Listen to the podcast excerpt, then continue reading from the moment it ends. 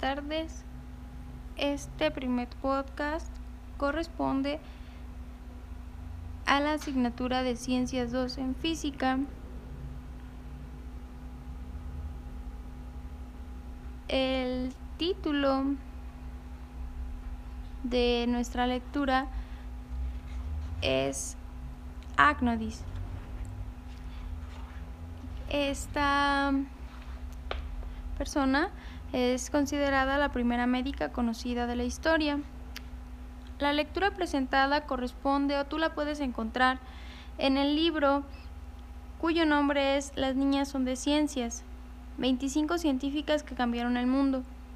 Es un libro, la verdad, que tiene muy bonita ilustración y eh, una manera de compartirlo contigo es a través de estos podcasts.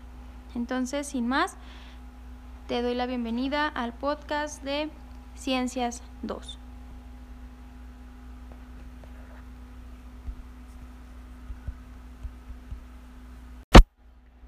Agrodis, la primera médica conocida de la historia. Su fecha y lugar de nacimiento se tiene registro para el siglo IV antes de nuestra era en Atenas, Grecia. Se considera su mayor logro el haberse convertido en médica cuando la medicina estaba prohibida para las mujeres. Su lema las mujeres somos tan buenas como los hombres. Y como consejo dentro del libro manejan una leyenda llamada como cópiale. Lucha por tus sueños, aunque nadie los entienda. Hace miles de años las médicas ya existían. No eran animales mitológicos, no. Eran mujeres médicas, encargadas en aquel tiempo de curar a otras mujeres y también de ayudarlas a traer hijos al mundo. Con el paso de los años, los hombres empezaron a impedir a las mujeres que ejercieran la medicina. De hecho, llegaron a prohibirlo. La razón detrás de tamaña tontería es que los hombres creían que si daban libertad a las mujeres para ejercer la medicina, ellas podrían controlar la población escogiendo cuándo tener o no tener hijos. El problema de esta obsesión por controlar a la mujer es que tampoco se dejaba a demasiados médicos hombres que se ocuparan de ellas durante el parto, y a las mujeres tampoco les gustaba que las tocaran hombres que no fueran sus maridos, así que muchas mujeres morían cuando daban a luz. En el siglo IV a.C. nació en Atenas una chica llamada Agnodis, que soñaba con convertirse en una gran médica y salvar la vida de las mujeres y sus bebés. Cuando se lo dijo a su padre, a este le entró el miedo, si las mujeres tenían prohibido ejercer la medicina, se podrán imaginar que tampoco podían estudiarla. Pero el padre de Agnodis creía en su hija, que era una valiente, y la apoyó cuando ésta decidió olvidarse de todo e irse a Alejandría a estudiar. Juntos trazaron un plan para que nadie se lo pudiera impedir. Agnodis se cortó el pelo y se vistió como un chico para que la aceptaran en la universidad.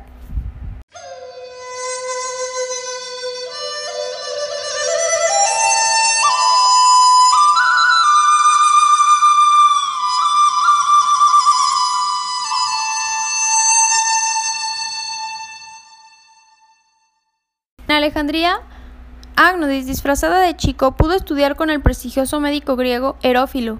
Al poco tiempo, destacaría como su estudiante más brillante, sacando la calificación más alta en el examen de medicina y convirtiéndose así en médica, ginecóloga y comadrona. Al volver a Atenas se encontró una mujer que había entrado en parto en plena calle y al querer ayudarla, ésta se asustó mucho, ya que no quería que ningún hombre la tocara. Así que Agnodis se descubrió y le demostró que en realidad era una chica. La mujer aceptó su ayuda para poder traer a su hijo al mundo sano y salvo. Esta mujer quedó tan agradecida que le habló de Agnodis a todas sus amigas, quienes le guardaron el secreto, pues ya solo querían ser tratadas de sus problemas médicos por ella. Al fin y al cabo, ¿quién podría conocer mejor el cuerpo de una mujer que otra mujer? Muy bien, pues esa es solo una parte de la lectura que aparece en nuestro libro.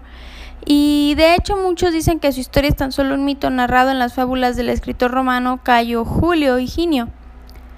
Pero lo cierto es que la figura de Agnodis, real o no, pasó a la historia como un símbolo de todas aquellas mujeres que a lo largo de la historia, y a pesar de ser incomprendidas en muchos casos, han luchado por el sueño de poder dedicarse a la ciencia.